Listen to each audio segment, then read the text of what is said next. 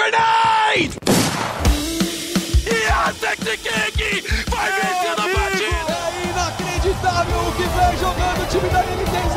Fallen, stop blowing my mind! The man from Brazil, Brasil! Colterra, the man, the myth, the beast! Five seconds to go. Salve, salve! Tá começando a edição de número 74 do Early Game, o seu podcast de esportes do GE. Hoje a gente tá de time completo aqui, casa cheia, para trazer os destaques da semana. A gente já, já teve um programa nesse formato recentemente, né? Com o Foguete e com a Ju.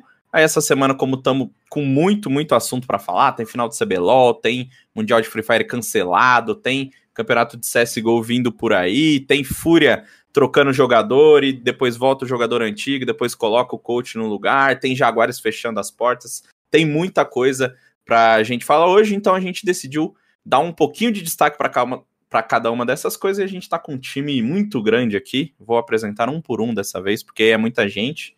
Primeiro, por ordem alfabética, o nosso fiel é, companheiro de bancada, Breno Deolindo. Oh, satisfação imensa ver a casa cheia depois de fazer o podcast sozinho semana passada. Obrigado, ah, viu? Que choradeira.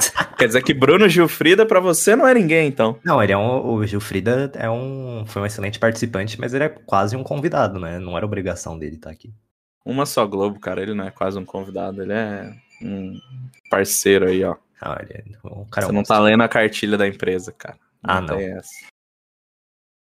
Na sequência, pela pela ordem alfabética, Gabriel Oliveira, que está de volta ao early game aí depois de um, uma folguinha. Fala pessoal, todo mundo que está ouvindo a gente. Estou de volta aí, né? Depois de algumas edições ausentes, voltei, voltei a participar aqui com vocês. Outro que também está ausente ultimamente, né? Eu e Breno estamos quase que solitários aqui nesse programa, é PH Nascimento. Opa, bom dia, boa tarde, boa noite para todo mundo que está ouvindo a gente. Prazer em estar de volta depois de, um, de, uma breve pausa. E como eu falei, a gente vai ter muitos destaques no, no programa de hoje, né? Vai ser uma pegadinha de resumo do que rolou e do que está rolando no mundo dos esportes. E para a gente começar, nada melhor do que ele, né? O famoso League of Legends, o jogo mais amado barra odiado do Brasil, porque a gente tem final de CBLOL esse final de semana, né? Lá no Rio de Janeiro, lá no Morro da Urca, o PH já foi lá visitar, tudo, tá tudo bonito, tudo lindo.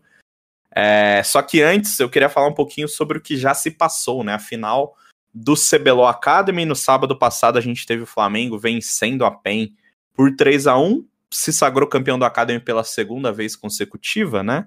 É, o, o, time que ganhou aí os dois títulos que a gente teve até agora como grande destaque, né, eleito aí o, o, o craque da etapa, o Jean Mago, né, o Jean Mago que todo mundo conhece, é o, o streamer, né, desde muito novo, é, se destacando na Twitch, se destacando na solo que brasileira, esse ano o Flamengo colocou, é, convocou ele, né, para fazer parte do seu time Academy, deu bons frutos, o time foi duas vezes campeão, tem, claro, outros é, bons jogadores também, a gente tá vendo o Netuno aí no, no CBLOL, por exemplo, mas o Jamago dessa vez foi o grande destaque. Depois do jogo, ele deu entrevista para a Fogueta, né, a caster do CBLOL, e ele falou muito sobre o ano que vem.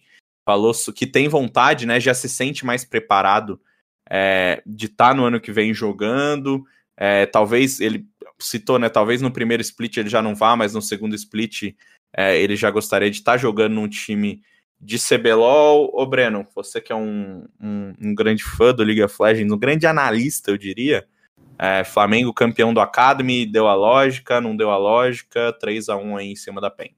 É até engraçado, né? Foi, foi um título que veio em meio à crise do time principal, né? Com o Ranger saindo, falando tudo sobre o time nos podcasts aí, xingando todo mundo que tem que ter direito, mas o time Academy parece que o barco tá, não tá passando por tantas turbulências assim.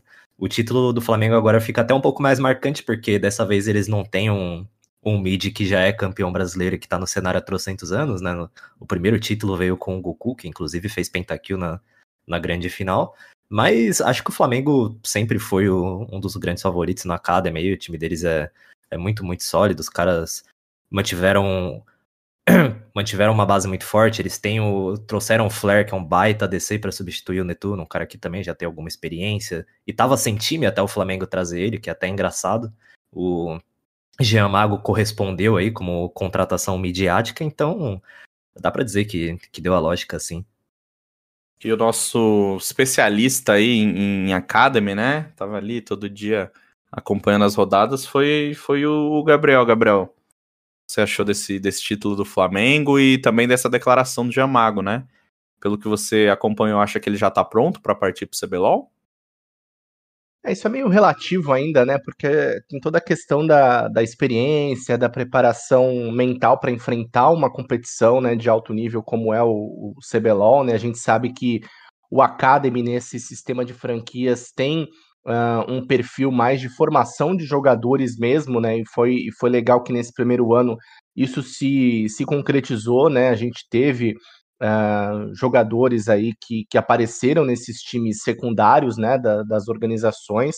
É, eu acho que o próprio Jean Mago sente, né? Ele falou lá na entrevista, né, para Riot Games durante a transmissão, que talvez não no primeiro split, mas no segundo, ou seja, ele, ele tenho também uma certa dúvida se neste momento ele, ele tá pronto para encarar, porque você tá no, no CBLOL, né, na, no campeonato principal, não é só uma questão de, de nível de jogo, né, mas tem toda uma pressão, tem todo uh, um preparo psicológico que você tem que ter, ainda mais se tratando de Flamengo, né, a gente sabe é, o que, que os jogadores aí do, do Flamengo passaram nessa temporada de pressão da torcida, né? Que que o, o, Flamengo carrega todo, toda a torcida que já vem do futebol, né? O pessoal, os flamenguistas torcem para o Flamengo em qualquer modalidade, né? Então é, é preciso estar pronto para isso também, né? E é claro, a gente não sabe ainda não, não, se ele vai permanecer no Flamengo, ele pode ser uma opção para outras equipes, né? Pode ser que outros clubes também é, disputem o, o, o Jean Mago nessa janela de, de transferências, né? É, mas eu acho que ainda é uma, é uma caminhada. Ele é um menino muito novo, é, já se provou, né? Como o, o Breno falou aí no, no, split passado, o Flamengo se a Academy se apoiou em outros nomes e agora o Jean Mago foi o grande nome realmente. É, ele correspondeu às expectativas, né? Então já é um, um, um ótimo início para essa caminhada. E o Flamengo também tem boas opções né, nessa reconstrução que eles vão ter é, do elenco principal para 2022 já tem umas peças aí que ele pode olhar é, para dentro do seu, do seu próprio da sua própria estrutura, né? Olhando aí para os jogadores do Academy. E na verdade esse é um movimento que todos os clubes vão acabar fazendo, né? De, de bom, é, em 2021 quem, quem a gente pode pegar uma peça ou outra que veio do Academy? A gente teve bons exemplos né, disso. A própria Red Kennedy, que está na, na final aí do, do CBLOL principal, trouxe o Grevitar né, para o elenco principal aí na reta final do campeonato. É, e, e, outros, outros, é, outras peças aí que também podem ser é, aproveitadas aí na, na elite. a gente já vai, vai ver com certeza para 2022 esse movimento aí de jogadores da Academy subindo. Mas a gente tem que ver onde que o Jean Mago consegue encaixar melhor, olhando assim por cima os times do CBLOL, a gente percebe que o Brasil é, é muito bem servido de, de mid laners, não tem caras que são super, super contestados, assim, talvez um dos mais contestados seja o, o Evrote da Kabum, mas que ainda assim já teve ótimas atuações nos últimos dois splits. Então, até um pouco difícil encaixar o Jean Mago em um time assim logo de primeira, depende muito de como que a janela de transferências vai acontecer. Por exemplo, será que a Rensga vai manter o Yuri depois da, da grande final do CBLOL? Uh, como que a INTZ vai se reformular agora com a saída do Maestro? Porque o Envy é um, é um mid laner de alto calibre. A Fúria tem o N, que já foi um cara super promissor, mas que hoje em dia não tá correspondendo tanto. E talvez ele procurando novos ares, que nem foi o Damage, que também era um cara super promissor e agora tá na final do CBLOL, depois de ficar as traças na Fúria pode ser que ele encontre um novo caminho e o Jean Mago entre para suprir esse espaço. Então, dá para especular alguns times assim, mas muito depende da, da, janela de transferências. Eu duvido, por exemplo, que a PEN vai manter o elenco. Então, vamos ver se até ele entra no, no lugar de um Tinoz da vida. Não dá para descartar nenhuma dessas situações. É uma, um questionamento aí que eu levanto desde, desde que a gente teve esse, esse formato do, de, de franquias, né? Quando, quando você não tem o risco do rebaixamento, você pode tomar algumas decisões que elas não, não precisam estar estritamente liga, ligadas ao desempenho esportivo, né? Não estou dizendo aqui que o, que o Jamago não tem condições de ser titular de CBLOL, mas do ponto de vista midiático, pode ser muito interessante que ele, que ele entre para uma equipe como a INTZ, por exemplo, que não tem uma, uma torcida assim super engajada, super grande, pelo menos que corresponda ao tamanho, à quantidade de títulos da organização, ou para um time como a Fúria, por exemplo, que teve um movimento para trazer o Diamond Prox, né, mas não deu tão certo. Então, assim, você meio que apagaria essa, essa contratação do Diamond Prox, que o, o, próprio Jaime já falou pro, pro Supremo que acabou sendo, né? Não, não uma certa decepção, mas enfim, não, não deu os frutos que, que eles esperavam que dá. Então, assim, eu vejo você contratar o Jamago, ele pode funcionar como uma, uma questão de marketing muito forte também. E me vem esses exemplos na cabeça, organizações que tomaram decisões que não foram tão boas, organizações que precisam de um engajamento maior que a torcida, podem encontrar nele por ter fanbase, por ser um moleque é, que tem uma stream popular, fazer isso, né? Eu acho que o, as franquias elas abrem esse tipo de, de possibilidade. Então acho que mesmo talvez o Giamago não esteja 100% preparado, que ele não vá ser cara de um time, ele pode acabar ele pode acabar pintando numa equipe para suprir também essa necessidade é, midiática.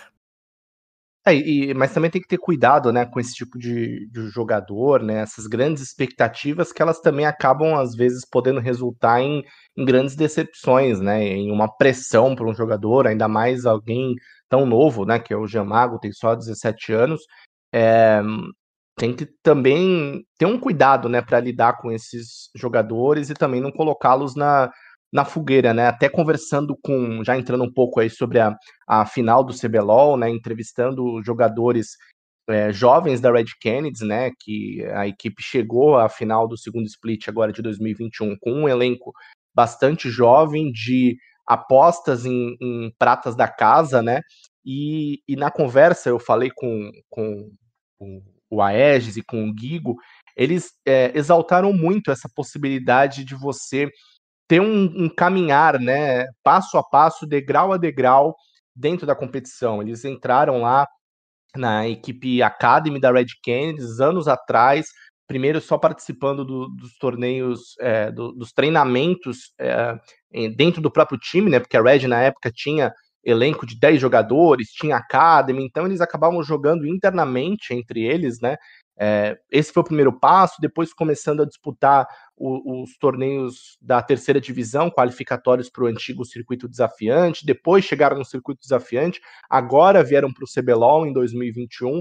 Então, isso tudo, esse passo a passo, dá um, uma confiança, uma experiência, né, que são necessárias para você enfrentar uma competição de alto nível como é o CBLOL, né? Ao passo que se você coloca um jogador né, novo, inexperiente, olha, vai lá no CBLOL, é, já entra direto no principal campeonato, é, isso pode ser um, um fator é, negativo para ele, para a equipe. Então eu, eu, vejo como muito positivo esse, esse degrau a degrau, né? Esse passo a passo, é, que no caso o, o Jean Mago está cumprindo, né? Primeiro apareceu como um astro aí da, das filas ranqueadas, aí agora está tá aparecendo e se destacando mais na segunda divisão. Então, acho que tudo tem o seu tempo para acontecer, né? E como o Supra já abriu os trabalhos aí, né, para falar de decisão do CBLOL, é, a gente tem a final acontecendo nesse sábado, né, no, lá no Rio de Janeiro, às 13 horas, uma MD5 transmitida pelo Sport TV 2, inclusive, né, para os, os apreciadores aí de ver um LOLzinho na televisão. E a gente teve um, um, um, vazamento aí, né? Meio que inesperado, é, trazido pelo pessoal do Base Rush no último domingo, né? É, do local da decisão. Claro que a Riot já tinha falado que, o, que a final ia ser no Rio de Janeiro, né? Mas a gente não tinha é, ainda o local exato, né? O que a Riot estava preparando. E deu que eles estão preparando é, uma, uma final num, num ponto turístico, né? Num cartão postal do Rio de Janeiro, Morro da Urca, barra Pão de Açúcar. O PH vai assumir a fala daqui a pouco aqui para explicar para a gente a diferença. Mas a Riot, assim como no ano passado, decidiu fazer uma final num, lugar aberto, num, num lugar bem diferente, né? Ano passado foi no topo do, de um prédio aqui em São Paulo. Prédio muito próximo da Globo, inclusive, já almocei lá algumas vezes. Fique aí a, a observação, mas agora hein? ele. Não. Lá no Véi, tá topo bom. você almoçou? Não, não lá no topo, né? Eu Almocei no, no chão ali, comi um- Tem um hamburgão lá que não é, não é caro, cara. É um hambúrguer que, pô, você monta o seu hambúrguer. Tem tipo uma pracinha de alimentação, assim. Aí você o monta o seu o hambúrguer. da Globo. Passa lá, passa lá, passa lá. Pode ir na fé. Assim que voltar, como todos vocês, menos o PH, estão me devendo um almoço, assim que a gente voltar, a gente pode almoçar lá. Se vocês é, tiverem curiosidade, posso falar que vocês são dois grandes fãs do League of Legends, querem subir lá no topo, onde o, o- o- a gente teve a, a final do CBLOL. Senão a gente só me paga um hambúrguer lá embaixo que fica Ah, tudo meu bem. Deus. Mas. Porque gosta demais de colocar os outros em situações desconfortáveis. né? É, é, é final de CBLOL, vai, Breno. Vamos falar de final de CBLOL. Deixa, o- deixa o almoço pra depois. O time da Rensga enfrentando o time da Red Canids, assim como todo mundo previu, né? Exatamente o que eu ia falar. Como todos esperávamos, temos o time que foi lanterna do, do primeiro split e outro time extremamente contestado por toda a mídia ao longo da- do ano, assim como todos prevíamos. A, a final não vai ser Pen Game contra a Vorax. A gente tem dois times bem jovens, dois times com uma trajetória muito legal de se acompanhar. A Rensga, novamente, foi a lanterna do primeiro split, manteve só o, o Chiari e o Trigo para esse segundo split, mas trouxe, se reforçou muito bem. Trouxe dois coreanos de qualidade altíssima. O Yuri provavelmente é o melhor mid laner do CBLOL hoje, e não é por pouco assim, não. O cara é realmente muito bom. O Croc não salta tanto aos olhos, mas ainda assim é um cara que faz o jogo da Rensga encaixar. Um, um time que tem o macro super elogiado e tudo mais, e muito disso passa pelo controle de visão e pelas rotações que o Croc propõe. E aí, fechando esse, esse quinteto, a gente tem o Damage, que, como eu já disse, estava completamente esquecido na Fúria, mas já foi um, um suporte promissor hoje, e agora dá pra dizer que ele não, não é mais uma promessa. É um cara que já se cumpriu, já se pagou muito bem, só pelo quinto jogo de trash que ele fez contra a Pen Game. Do outro lado, a gente tem a Red, que é um time jovem, ainda mais jovem agora com a adição do Grevitar, que é um menino que estava no Academy e entrou numa super fogueira direto para os playoffs, mas que vem correspondendo. Eu gosto muito dele porque ele varia demais o estilo de jogo, ele, tem- ele só repetiu um boneco, que foi Syndra, ou Syndra, para os amantes do bom português aí. Só repetiu a Syndra durante os playoffs e trouxe picks que jogam de maneiras bem diferentes. Já puxou Zoe, ele trouxe um Kled que não foi o boneco mais brilhante da história, mas que foi muito decisivo na reta final daquele jogo contra, contra a Vorax. Então, é uma final que eu tô bastante ansioso para assistir. Coloco um pouco de favoritismo na Rensga por causa justamente do macro e do Yuri ser esse cara totalmente diferenciado. Mas, assim, a Red Kennedy era a zebra contra o Flamengo, era a zebra, era a zebra contra a Vorax. E quando os caras estão pilhados e quando o Gigo não trola no early game, é difícil de parar. Quem quiser saber mais dessa análise profunda, vai aonde? Vai lá no ge.globo barra esportes, tem uma análise que eu fiz rota a rota, analisando um pouquinho do que se esperar dos confrontos individuais e também um, um ou dois parágrafos sobre como que isso deve se traduzir para o jogo inteiro. Tem bastante estatística, tem umas artes super legais que o pessoal de design do, do GE fez pra gente, então vale a sua leitura com certeza. PH, você que é o nosso representante carioca aqui no Early Game, é, nos fale sobre essa decisão no Morro da Urca barra Pão de Açúcar, o que é Pão de Açúcar, o que é Morro da Urca, e o que, que a gente pode esperar de belas imagens aí no sábado. Ah, não tem comparação aí. Infelizmente vou ter que ser um pouco clubista aqui. O Rio de Janeiro é a cidade mais bonita do Brasil e aquela vista ali do, do Morro da Urca é absurda. Não sei se todo mundo já foi, quem não foi deveria ir. É, porque a visão ali do o Morro da Urca, para quem não conhece, para quem já viu foto ali do, do complexo do Pão de Açúcar, né? É, o Pão de Açúcar é o maior, que tem o formato do, de, um, de um antigo. Pão como é de que é o açúcar? nome? É, exatamente. Um pico? Que- Isso, isso. Que era utilizado na época das fazendas e tal, e por isso tomou esse nome. E o pequenininho ao lado, que de onde sai o bondinho, né? De onde a gente vê o bondinho subindo, é, é o Morro da Urca, é lá que vai ser a, realizada a final. Acho que se algum jogador tiver um pouquinho de vertigem, medo de altura, talvez sofra um pouco ao olhar para baixo. Eu já fui algumas vezes e eu sinto um pouco isso. Não tenho medo de altura, mas sinto um pouquinho de vertigem ali. Então, acho que se, se, algum jogador sofrer disso, vai, vai ter um probleminha ali na final. Mas tenho certeza que a estrutura da Riot vai, vai pensar nisso o tempo todo e a equipe de, de produção, a equipe de transmissão, principalmente, vai dar um show, como já deu em São Paulo da última vez, foi num topo de um prédio, e as imagens eram absurdas, assim, eram muito boas. Acho que a Riot, é, nisso, ela dá show, e, e no Rio de Janeiro, então, ali, vai, vai ser sensacional. Acho que a localização é legal. É claro que tem sempre, por já ter falado antes, tem sempre um risco de, de aglomeração ali para ver algumas Mas acho que com as equipes que estão na final o risco é menor, não são equipes de tanta torcida, por exemplo, se fosse o Flamengo ali no Rio de Janeiro, ia ser algo mais complicado. Mas então eu elogio aqui a decisão da Riot, acho que a localização é linda. É, tenho certeza que eles vão tomar todas as precauções possíveis contra o Covid-19, seguindo as normas sanitárias. Então, só, só elogios por aqui e visitem o Pão de Açúcar. Gabriel Oliveira, você que é um dos maiores apuradores, jornalistas, investigativos dos esportes no Brasil, como é que você faz quando o furo vem de uma pessoa que tava passando lá do lado, tira uma foto e, pô, aqui que vai ser a final do CBLOL? Cara, eu acho genial. Sendo bem sincero, assim, e eu é, saúdo o pessoal lá do, do Base Rush, né, que conseguiu ter essa imagem. Eu não sei se quem tirou a foto já estava no, no, no, Instagram do, do, jornalista que fez a matéria, ou ele ficou sabendo, teve que procurar, ou ele ficou olhando, deu um search lá no Instagram para tentar achar alguma foto, assim, não sei como é que foi produzida essa, essa informação, mas é, bem, bem interessante. E, e, nesse caso eu tenho até alguma, algumas dúvidas, né? Como um bom paulista, né, de Caiçara aqui de, de Santos, é, sempre tem a preocupação com, a gente fala, exalta, né, um local aberto, com a vista e tal, tem a preocupação com chuva, né, com o tempo, né, no CBLOL do, do ano passado, que foi realizado lá no topo do edifício em São Paulo, é, também tinha essa essa questão, né? Putz, quero ver se chover, e todo mundo ficou comentando, né? Se chover, se não choveu, deu tudo certo.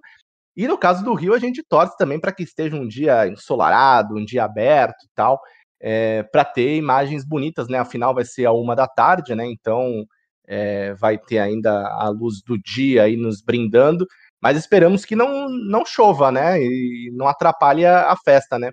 E o, o, o, PH tocou nessa questão de aglomeração de torcida, porque ali é uma área é, turística, né? As pessoas podem acessar ali, pelo menos perto, né, daquele local onde é, estará montada a, a estrutura, e realmente é uma coisa que, que as pessoas, que, que a Riot tem que se preocupar, né? Com pessoas que eventualmente, agora que já se sabe que a final será ali, né? Porque a Riot até mantém o, o, o segredo, né? é, sobre onde exatamente será a final, né? No caso de São Paulo, eu acho que não chegou a vazar anteriormente, né? Em 2020, que seria no topo do edifício, mas de qualquer forma seria difícil acessar aquele local para uma pessoa que eventualmente queira ir lá para ver de perto.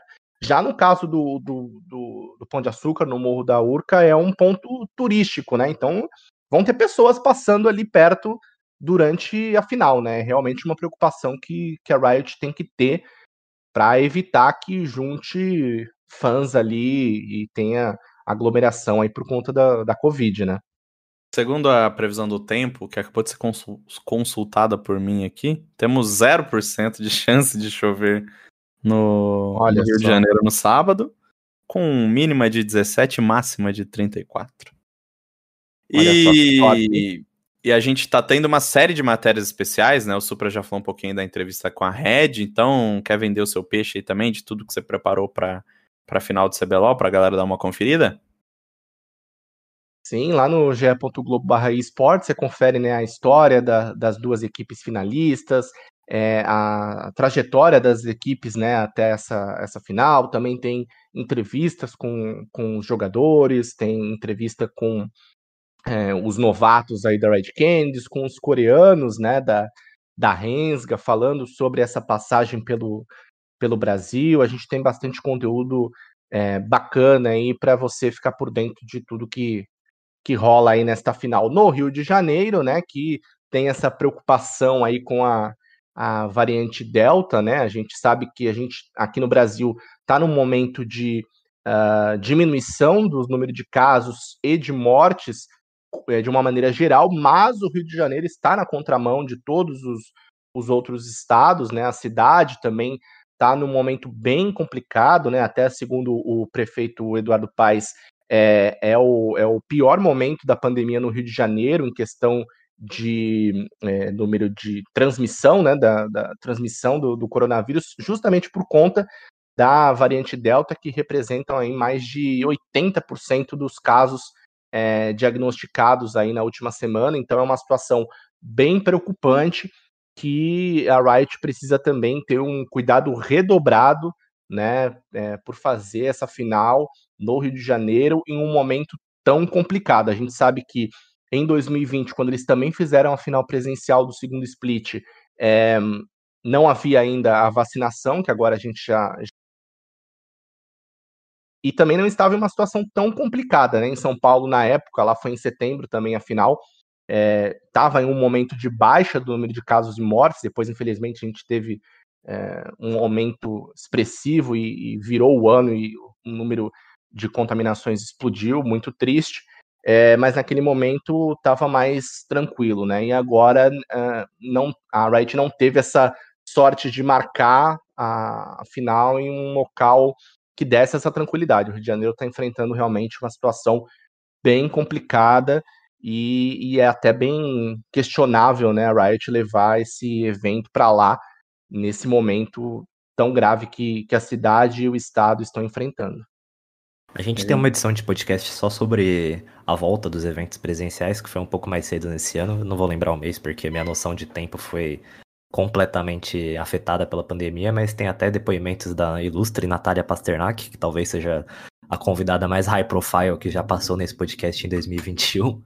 Então, Justo, até 2020. Se você quiser. É, 2020 eu não tava, então não posso dizer. Mas se você quiser saber um pouco mais das, das medidas que ela recomenda para eventos assim e tudo mais, óbvio que eram momentos diferentes, mas é sempre construtivo, uma pessoa muito inteligente e muito bem informada que certamente te enriquecerá. E pra gente encerrar o assunto League of Legends, né? Não vou ser aqui aquele cara que pede os palpites, até porque eu não tenho um palpite para dar. Mas a gente vai ter uma matéria de palpites no sábado, então você retorne para o, o early game. E. Retorne para o early game, não, né? Retorne para o ge.globo e confira palpites, os palpites dos principais nomes aí do League of Legends brasileiro, baiano, Mayumi, é, Yoda, Ranger, todo mundo opinou para nossa matéria. Vai estar tá lá no GE. Globo no sábado. Vamos encerrar falando de League of Legends Internacional. A gente já tem alguns times classificados é, para o Mundial de 2021. Vou ler aqui rapidamente. 100 Chiefs, Beyond Gaming, Cloud9, Danwon, Edward Gaming, Fnatic, FanPlus, Phoenix, GNG, Hanwha Life, nunca sei falar o nome desse time, Infinity Sports, Mad Lions, Peace, PSG Talon, Rogue, T1, popular SKT, e Team Liquid. Então a gente já tem aí um, um, uma, uma lista considerável de times, e eu sei que foi o Supra que escreveu essa matéria, porque Cloud9 e Fnatic estão escritos com letra maiúscula, tal qual fazia o finado mais CNB. E a gente tem a T1 de volta, porque Faker está entre nós novamente, Breno, depois de uma ausência aí no Mundial, o homem voltou. Nossa, hoje ele estava tentando bastante ganhar de Azir no, no último jogo da, da final regional, né? O jogo que decide os, os seeds 3 e 4 da LCK, eu tava acompanhando. Nossa senhora, o que o menino fez de Azir é, é brincadeira, viu? Inclusive, a gente só não vai ter um, um Red ou Rensga contra T1, um grande duelo de Grevitar ou Yuri contra Faker, porque a, a T1 saiu vencedora nesse, nesse duelo, mas o menino tá, tá online. Essa, Supra, você que está encarregado dessa lista aí, tem algum nome que te chama a atenção? Ah, é bem legal, né, ter essa, essa volta aí do Faker ao, ao, ao Mundial, né, eu destacaria que vai ser o, o principal nome aí novamente, né, essa, essa espera, né, por ter o jogador mais importante aí do, do League of Legends da história, né? A gente sabe que o, o, o próprio Worlds também tá meio indefinido, né? É, por conta da, da Covid-19. Inicialmente o Mundial seria realizado em cinco cidades né, da, da China, e aí depois uh, a Riot decidiu mudar, anunciou que a sede será na Europa, sem uh, especificar qual é o, o, país, né? Mas depois a, a, a, imprensa já apontou que o país será a Islândia. A Riot ainda não confirmou, mas provavelmente será a Islândia, que já foi palco é, dos campeonatos internacionais de LoL e Valorant nesse ano, né? Então é, é um momento bem complicado, né? Que diante dessa situação pandêmica que a gente está vivendo já há longos dois anos, é, realizar um evento desse porte, né? Porque é ainda mais complicado que você, obviamente, fazer um CBLOL com dois finalistas, né? São é, 24 equipes em que você tem que trazer jogadores de diferentes partes do mundo e viabilizar a entrada deles em um país. A gente sabe que tem muitos países que estão com uh, as fronteiras aéreas fechadas para determinados locais, em determinadas situações. Então é uma, é uma engenharia muito complexa né, que a Riot precisa fazer para garantir que um evento desse porte seja realizado e com sucesso. E do League of Legends a gente vai pular pro CSGO, porque a gente teve algumas coisitas acontecendo nessa semana. A que eu gostaria de destacar primeiro é a Fúria campeã da Girls League, né? A gente tá falando tanto de presencial aqui. A gente já teve três campeonatos presenciais de CSGO no Brasil este ano, né? Grandes campeonatos. É, dois deles foram vencidos pelo time feminino da Fúria, tanto na WESG quanto agora na Girls League, os dois disputados no Rio de Janeiro, disputados lá na Game XP. A Fúria como já, como já é de praxe, né? Bateu o MIBR na decisão, sua grande rival aí. É, o time Elite acaba do tropeçando na, no Major feminino, né? No Gamers Club Masters, onde a Jaguares, que a gente vai falar mais tarde sobre, saiu campeã, mas a Fúria mostrou que na LAN tá difícil de trocar com as meninas. Segue dominante aí no CS brasileiro, tendo conquistado então a Girls League. A gente tem outros dois assuntos é, que não são tão legais assim. A gente teve o Handen banido por dois anos pela ESIC. Para quem não lembra, o Handen é, o treina, era o ex-treinador né, da Heroic, treinou, é, atuou também pela Mad Lions. O Handen ele foi no ano passado banido por, pelo uso do bug do coach e esse ano ele foi denunciado, teve seu contrato rompido com a Heroic por supostamente ter mostrado é, um, o livro de táticas, né? De acordo com o Handen, não mostrou nenhuma tática do time, mas sim um material anti o material é, anti-estratégico que ele preparava para os outros times, né? Antes da, da EA em Colônia, o último campeonato presencial que a gente teve, ele mostrou este, este livro aí, então, para um, um, um, suposto time que ninguém sabe quem é, mas é um time que o Randen tinha negociações para se juntar depois que o seu contrato com a Heroic terminasse. A Heroic ficou sabendo, obviamente não gostou nada disso, ele foi mandado embora, né? Foi demitido, e a Heroic entrou com, com um processo judicial no, nos fóruns dinamarqueses contra o, o, jogador.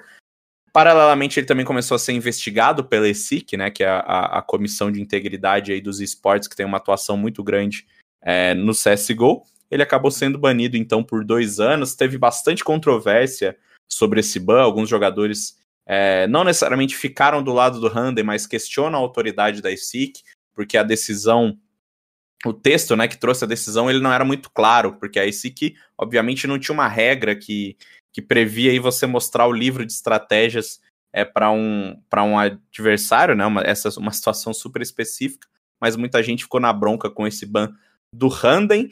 E outro, outro, outra notícia aí não tão legal que a gente tem é a da aposentadoria do RPK, que acabou de sair, né? RPK, jogador francês, desde os tempos de, de CS Source, ele estava jogando pela Vitality já há algum tempo.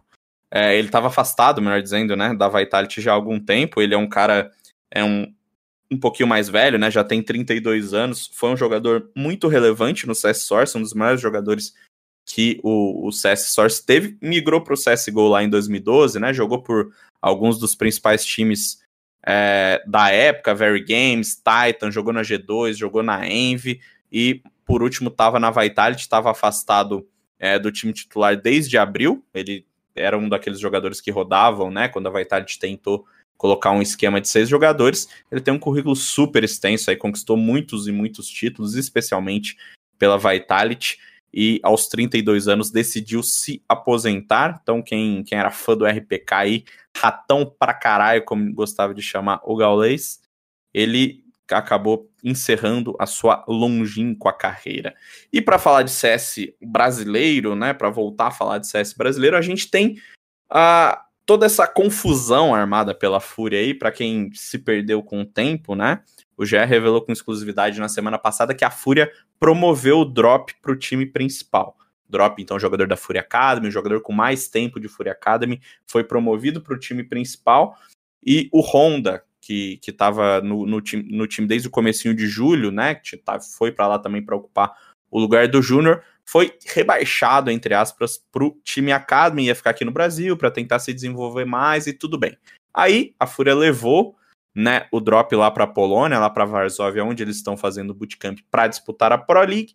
Só que aconteceu que eles esqueceram de um pequeno detalhe. Quando você troca um jogador antes de disputar uma Pro League, você tem que inscrevê-lo com duas semanas de antecedência. Então a, a, Fúria deveria ter escrito o drop até o dia 2 de agosto. São duas semanas de antecedência do começo da competição, tá? Não do primeiro jogo da Fúria, que foi só ontem, dia 1 Então você teria que ter inscrito o drop lá no dia 2 de agosto. Como o drop não foi inscrito, a Fúria tentou uma emergência de tran uma transferência de emergência, melhor dizendo, né? Que é uma coisa que está prevista na regra da Excel, você pode fazer em caso de, pô, sei lá, ter algum problema de saúde ou ter algum problema de visto. É, eu conversei com a ESL na época, né, que, que a gente publicou essa matéria, eles falaram que não tinha uma data limite para você tentar a emergência de transferência, então ela poderia acontecer em qualquer momento.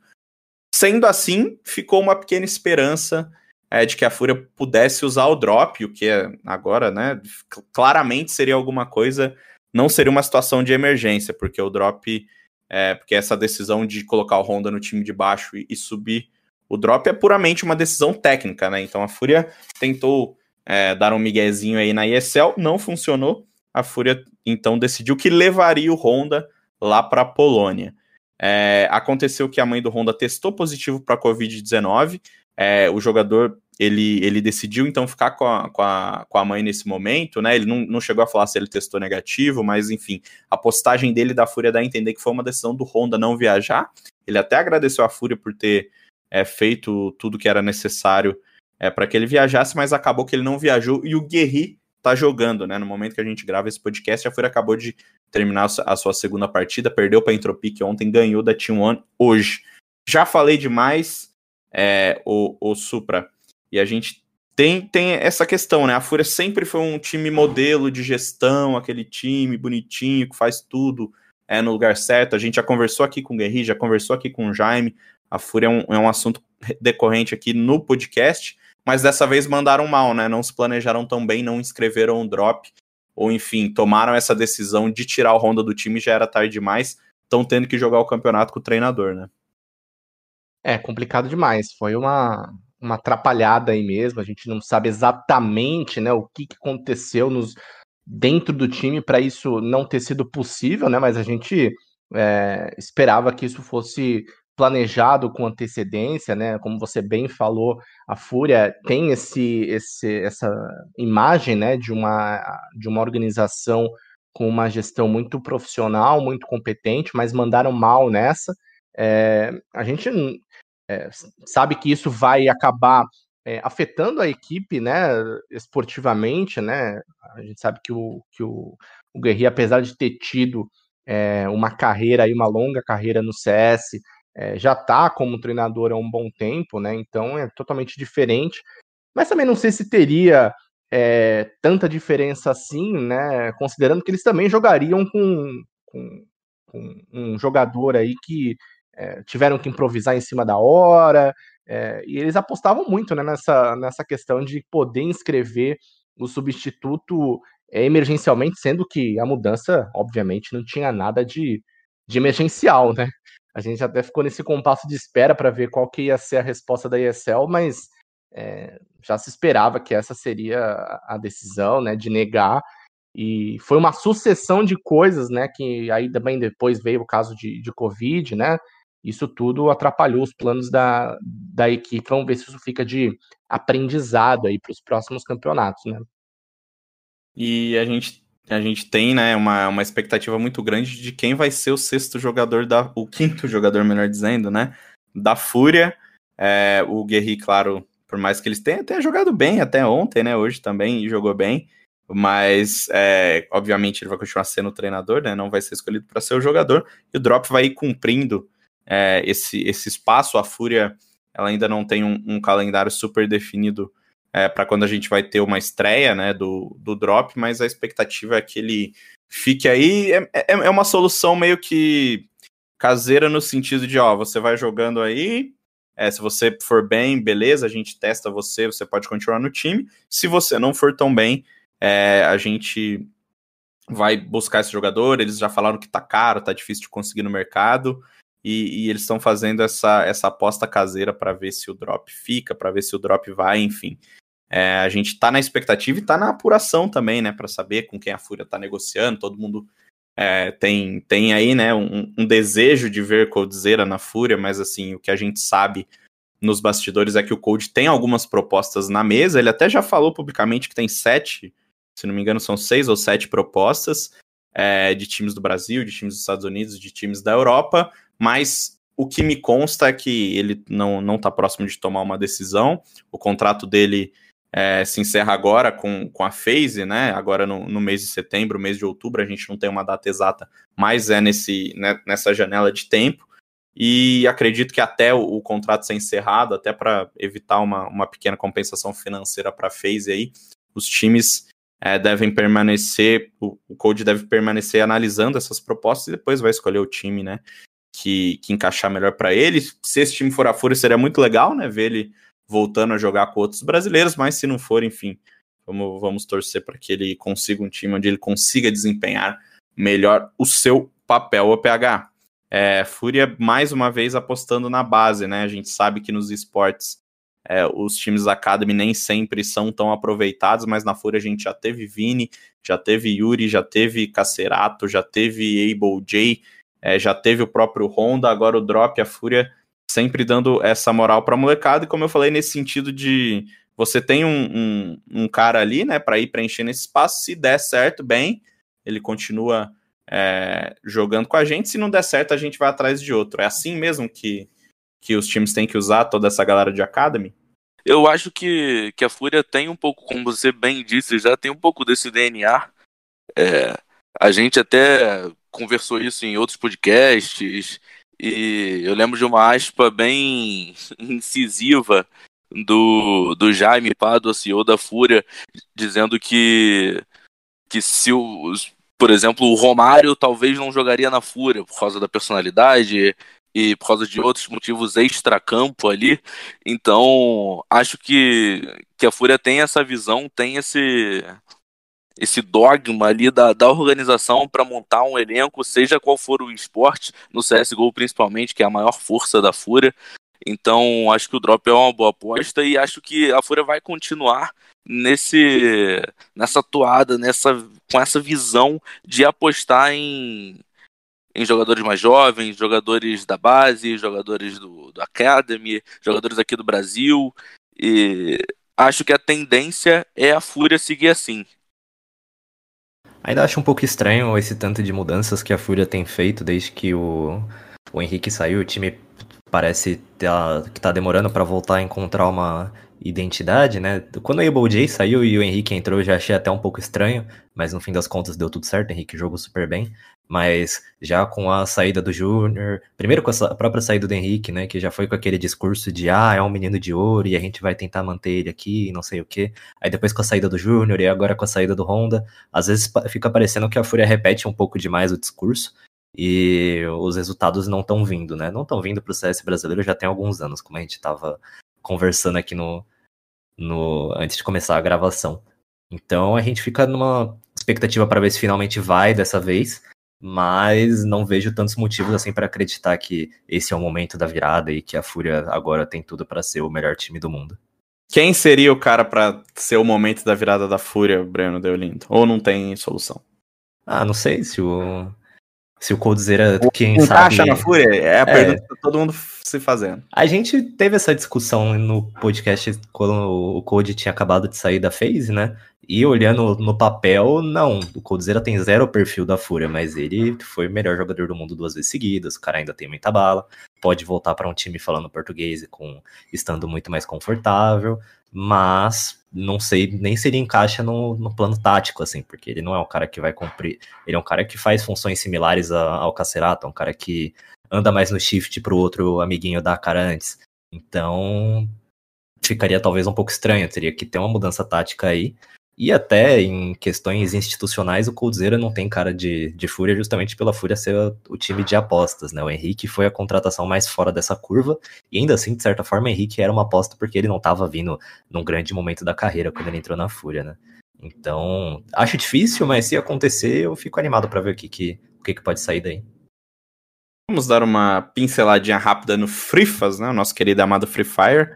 É, você- vocês não estavam aqui, mas quando eu e a Júlia gravamos com o GB sobre o, Free Fire de emulador, a gente falou que, pô, era difícil imaginar que não teria um campeonato mundial, tudo mais e tal. Não vai ter. A gente deu uma zicada braba na, na Free Fire World Series, o evento que estava previsto para acontecer em novembro, foi cancelado, claro, pelo por conta da pandemia da Covid-19, por conta do, de lidar né, com a variante Delta, que, como o, o Gabriel falou muito bem, está sendo um problema não só no Rio de Janeiro, mas no mundo todo.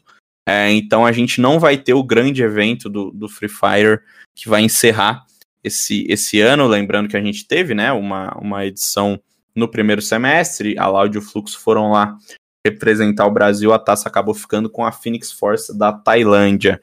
É, Gabriel, a gente sempre discute sobre a força né, do Free Fire, sobre como o Free Fire é, um, é um, um jogo que dentro do Brasil não tem nada que a gente compare, mas você ficar sem um Mundial enquanto os seus, entre aspas, rivais, né, os jogos que você concorre, como o LoL, por exemplo, como o CS, é um, é um, não é um recado muito legal esportivamente falando, né? Apesar da gente entender as razões, a gente também sabe que outros eventos estão acontecendo, com protocolos é, sendo seguidos, com é, um relativo sucesso em relação à contágio, enfim, esse tipo de coisa, mas é uma, é um, uma coisa difícil para a Garena, né? Lidar com isso de não ter o Mundial é, acontecendo esse ano.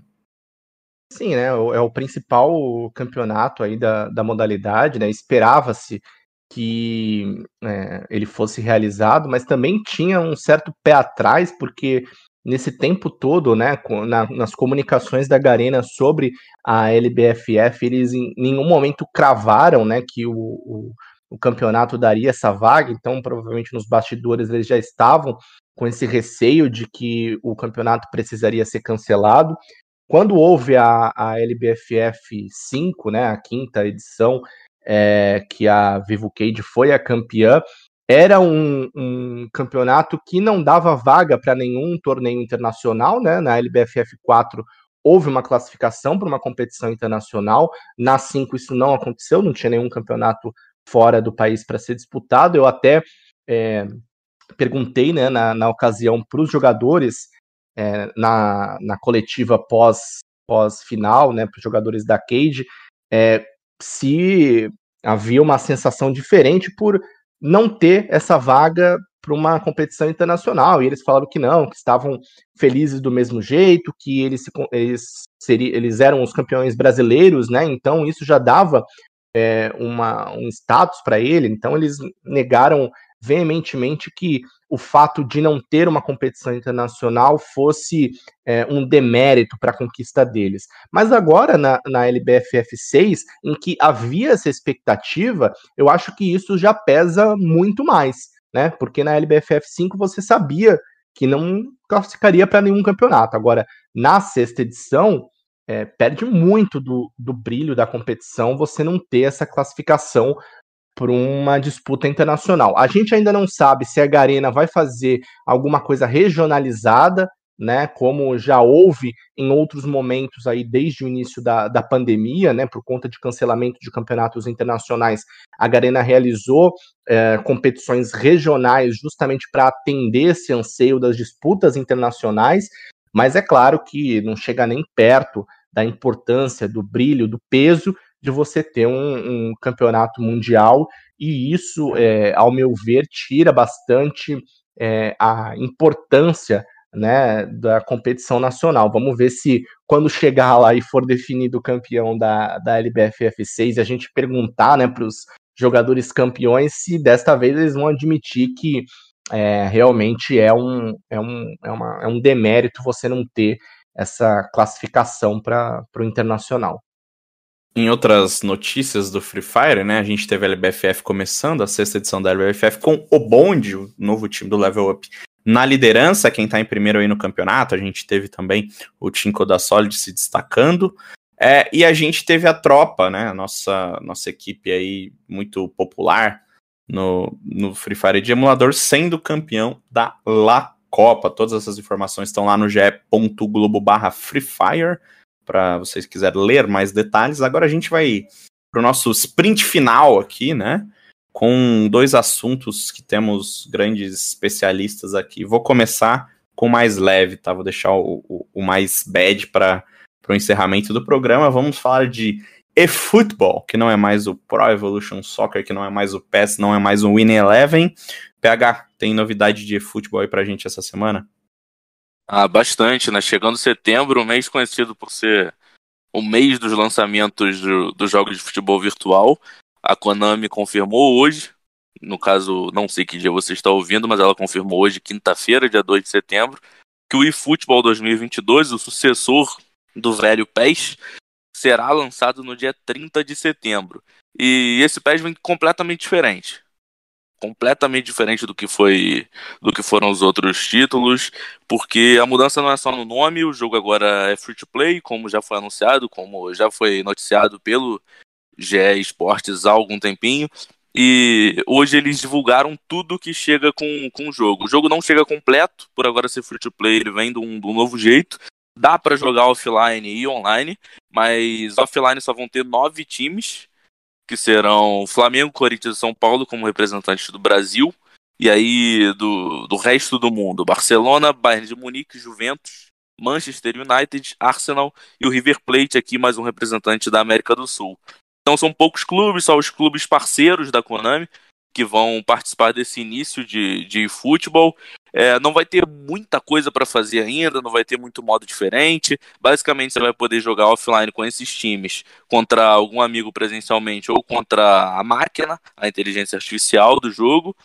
E para o fim do ano, o que eles prometem no outono norte-americano, é, deve chegar uma atualização grande, que aí sim vai trazer um, o conteúdo em si do jogo. Eles prometeram um, novo modo com, com jogadores que terão vários tipos e vai dar para combinar eles com técnicos, com táticas. É basicamente um My Club ou para quem é do FIFA, um Ultimate Team do novo eFootball é, que você vai poder montar seu time e, segundo eles, vai ter mais de 600 clubes com escudos, uniformes licenciados. Eles não chegaram a falar de, de jogadores. Por enquanto, os jogadores que a gente imagina que vão estar confirmados no jogo são apenas os dos clubes parceiros. Então, o Cristiano Ronaldo é um dos que devem estar no jogo desde o, o lançamento em 30 de setembro. E eles falaram também um pouquinho das, micro, das microtransações que o jogo vai ter, né? Por ser um jogo agora como serviço assim como é o Valorant, o LoL, que são de graça, mas também vendem itens cosméticos e moedas dentro do próprio jogo para ganhar dinheiro, né? Até porque é uma empresa. É, o jogo eFootball vai ter as eFootball Coins, que são basicamente a moeda premium que você compra com dinheiro real e dois modos, duas moedas que você ganha dentro do jogo que é o GP, que já tinha na, nas últimas edições do PES, e os eFootball Points, que ainda não foram 100% explicados como jogadores vão ganhar, mas esses dois vão ser sempre distribuídos através da gameplay. E aí, para o futuro, por enquanto, inclusive, o jogo não sai para mobile. Dia 30 de setembro ele sai só para os consoles, tanto da nova quanto da antiga geração, e para o PC. O pessoal do mobile vai ter que esperar essa primeira grande atualização, que deve vir aí no fim do ano, entre novembro, dezembro, por aí. E, e com a chegada do, do jogo para o mobile, eles prometem para o futuro, provavelmente 2022, a chegada do, do crossplay total, que por enquanto mesmo no, no online, os jogadores só vão poder jogar entre as plataformas, seja qual for a geração. PS5 pode jogar com PS4, mas nesse início não poderá jogar com Xbox, PC e outros consoles. Então, do PES agora e Futebol 2022 é isso. Para o futuro eles prometem mais novidades e um melhor uso do controle do PS5, que tem ali o feedback áptico e gatilhos adaptativos, mas que só devem chegar no futuro, provavelmente em 2022, assim como o crossplay total e outras novidades do jogo que vai sendo construído aos poucos. Até novidades de gameplay devem chegar com futuras atualizações. O jogo vai ser, a partir de agora, vai ser bem comum a gente ler no GE Esportes notícias como patch notes do, do novo eFootball para saber o que chega, porque, pelo visto, vai ser muito importante essa questão das atualizações do jogo da Konami. E o FIFA apresentou também, assim como o PES divulgou hoje a, uma nota oficial sobre essas novidades, o FIFA colocou dois jogadores profissionais para testar uma beta do jogo e divulgou o vídeo, você vai poder ver também lá no GE Esportes. Mas com poucas novidades sobre a gameplay. O FIFA que sai oficialmente no dia 1 de outubro, mas sempre dá para jogar uns 3, 4 dias antes com a versão Ultimate, que é a mais cara. E a gente aguarda ainda a confirmação da EA Sports para quando vai ser liberado o teste de 10 horas do EA Access, que normalmente sai uma semana antes do lançamento oficial do jogo, que aí qualquer um que tiver a assinatura do EA Play consegue jogar o, o jogo completo por 10 horas no total. E do futebol virtual é isso por enquanto. Breno Deolindo, você que é um gamer, um hardcore gamer. Ó, oh, eu não venho nesse podcast para ser ofendido. Quando, tá? quando você vê um, um, um, título, né, que tá buscando se reinventar, um jogo tem uma história gigante, mas que tá tentando coisas novas, como o PES, tem um lançamento, assim, teve muito, muita coisa foi prometida, enfim, a questão do crossplay que o, que o PH falou, pô, o jogo tá vindo de graça com crossplay, todo mundo vai jogar com todo mundo, o negócio vai ficar louco e morte ao FIFA. Aí, na prática, por enquanto, a gente só tem os nove times, só tem os modos é, mais limitados. Não dá uma, uma, uma brochada assim de quem estava esperando uma revolução na, nessa guerra do, do futebol virtual? Ah, dá, né? Tanto que quando foi anunciado a troca de nome e um pouco do conceito do eFootball, a galera ficou extremamente pistola, né? Mas é aquilo, não tem o que fazer. Se a, a Konami mantivesse o PES, eventualmente o jogo ia se tornar insustentável. E Infelizmente, a gente não vai acabar com a estrutura do capitalismo. As empresas elas, elas querem ter mais lucro e a Konami enxergou nessa, nessa reformulação uma maneira de aumentar seus lucros para o futuro, pensando no, no longo prazo. Eu acho que ainda é muito cedo para a gente tomar qualquer conclusão. Acho que a Konami sabe quanto os modos offline são importantes para o Brasil, que é uma das maiores comunidades que eles já têm firmadas, provavelmente é a maior comunidade que eles têm no mundo. Então, acredito com tipo, acredito cegamente, talvez, que os modos offline, a Master Liga, Liga Master não existe, é um delírio coletivo, o nome correto é Master Liga. A Master Liga vai existir em algum momento, e esses modos tão queridos ainda vão existir de certa maneira. Mas, é, por outro lado, fica um, um receio sim, porque a última grande mudança que teve no PES, que foi lá entre para 2012, se eu não me engano, quando o jogo resolveu trocar de motor gráfico, que é uma mudança similar à que eles estão propondo agora, o resultado foi uma merda, né? Foi, foi a pior fase do PES e foi quando o FIFA realmente se consolidou como o maior jogo de futebol. Óbvio que daí para frente foram várias outras diferenças. A EA é uma desenvolvedora muito maior do que a Konami, tem muito mais dinheiro para colocar. Então, isso acaba tornando o FIFA mais popular e vai deixando o PES cada vez mais inviável financeiramente se essa é a maneira que a Konami enxerga para o jogo continuar vivo, então acho que não tem muito o que fazer. E se você preferir os jogos antigos, o Option File tá sempre aí. Agora, para a gente encerrar esta edição de número 74 do Early Game, vai falar Gabriel Oliveira sobre o caso da Jaguares. Ele trouxe no GE, né, recentemente, uma, uma reportagem denunciando alguns abusos cometidos pela Jaguares, atraso de salário, enfim, é, cobrança de aluguel por, pela Game House, foi uma matéria com muitos relatos, né? Muitas pessoas ouvidas pelo, pelo Gabriel, até em, em anonimato, algumas delas, para não, não, ter esses, esses problemas expostos. O que aconteceu é que a Jaguares essa semana fechou as portas, né? Encerrou aí. É, é até num, num, texto um pouco meio confuso, porque no tweet eles falam em encerramento, depois falam que estão é, que é uma coisa temporária, mas é fato que a Jaguares encerrou aí as suas operações. Gabriel, você trouxe essa brilhantemente essa apuração, né? Falando muito sobre é, os problemas que a organização passava. Então, se quiser dividir com a gente um pouquinho dos bastidores, um pouquinho de que você ouviu também pós esse, esse encerramento da organização. Este, esta reta final de early game é totalmente sua. A Jaguares é uma, é uma organização é, de esportes brasileira é, nova, né? Começou a operar com equipes é, no início desse ano, final do ano passado, início desse ano, é, mas vinha se destacando bastante pelas equipes de, de Valorant e Counter-Strike, tanto ah, no masculino quanto no feminino, né? Uh, vinha conquistando uma, um destaque mesmo nas competições.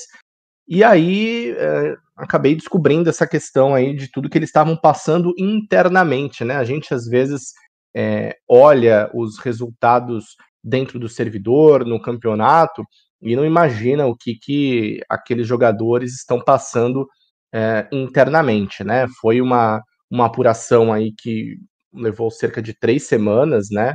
É, para conversar com, com todo mundo, foram dezenas de pessoas entrevistadas, né? As informações que a gente publicou lá na matéria estão baseadas nos relatos dessas pessoas, é, em documentos também, né? Que, que eventualmente alguns pontos desses relatos, né? Precisavam ter uma comprovação é, documental, então eu também tive acesso a isso, é, e também a conversas, é, trocas de mensagens internas, comunicações internas dos jogadores, dos responsáveis pela equipe, e isso tudo apontava aí para um, um problema de gestão administrativo bem crítico aí dentro da Jaguares, né, referente a atrasos de, de pagamentos de salários, atrasos de, de prêmios, é, ofertas para cobrança de aluguel é, para que os times ficassem na, na, na gaming house da, da organização. Uh, até no caso, né, a gente mostrou lá que a equipe de Free Fire que passou pelo, pela Jaguares é, teve esse, essa cobrança né, pela estadia na gaming house, né? Uh, eles uh, tinham um, um, um, budget aí, um orçamento de 15 mil reais é, todo mês, né? Que esse dinheiro deveria ir para o responsável pela equipe, né? Que na verdade fez uma parceria com a organização, então o, o cara que era o dono daquela equipe foi contratado pela organização e, por consequência, todos os jogadores vieram juntos. E esse contrato previa que os 15 mil reais mensais para manter esse projeto fossem repassados a esse responsável. Mas isso na prática não aconteceu.